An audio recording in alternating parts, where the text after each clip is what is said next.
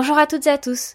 Tout de suite, le petitjournal.com avec Amaury Maigret. C'était le mini Super Tuesday aux États-Unis et c'est un carton plein pour Donald Trump à six semaines de la fin des primaires américaines.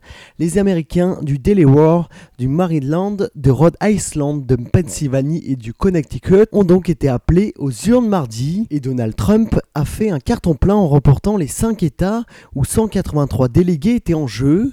Après son discours de victoire à la Trump Tower à New York, il a répondu en direct aux questions des journalistes il a affirmé se considérer comme le présumé nominé du Parti républicain, avant évidemment de tacler, comme il a l'habitude de le faire, ses principaux adversaires, le sénateur Cruz et le gouverneur Kasich devraient se retirer de la course. Afin de lutter face à Trump, Cruz et Kasich ont annoncé un pacte de non-agression dans les trois États, dont l'Indiana par exemple.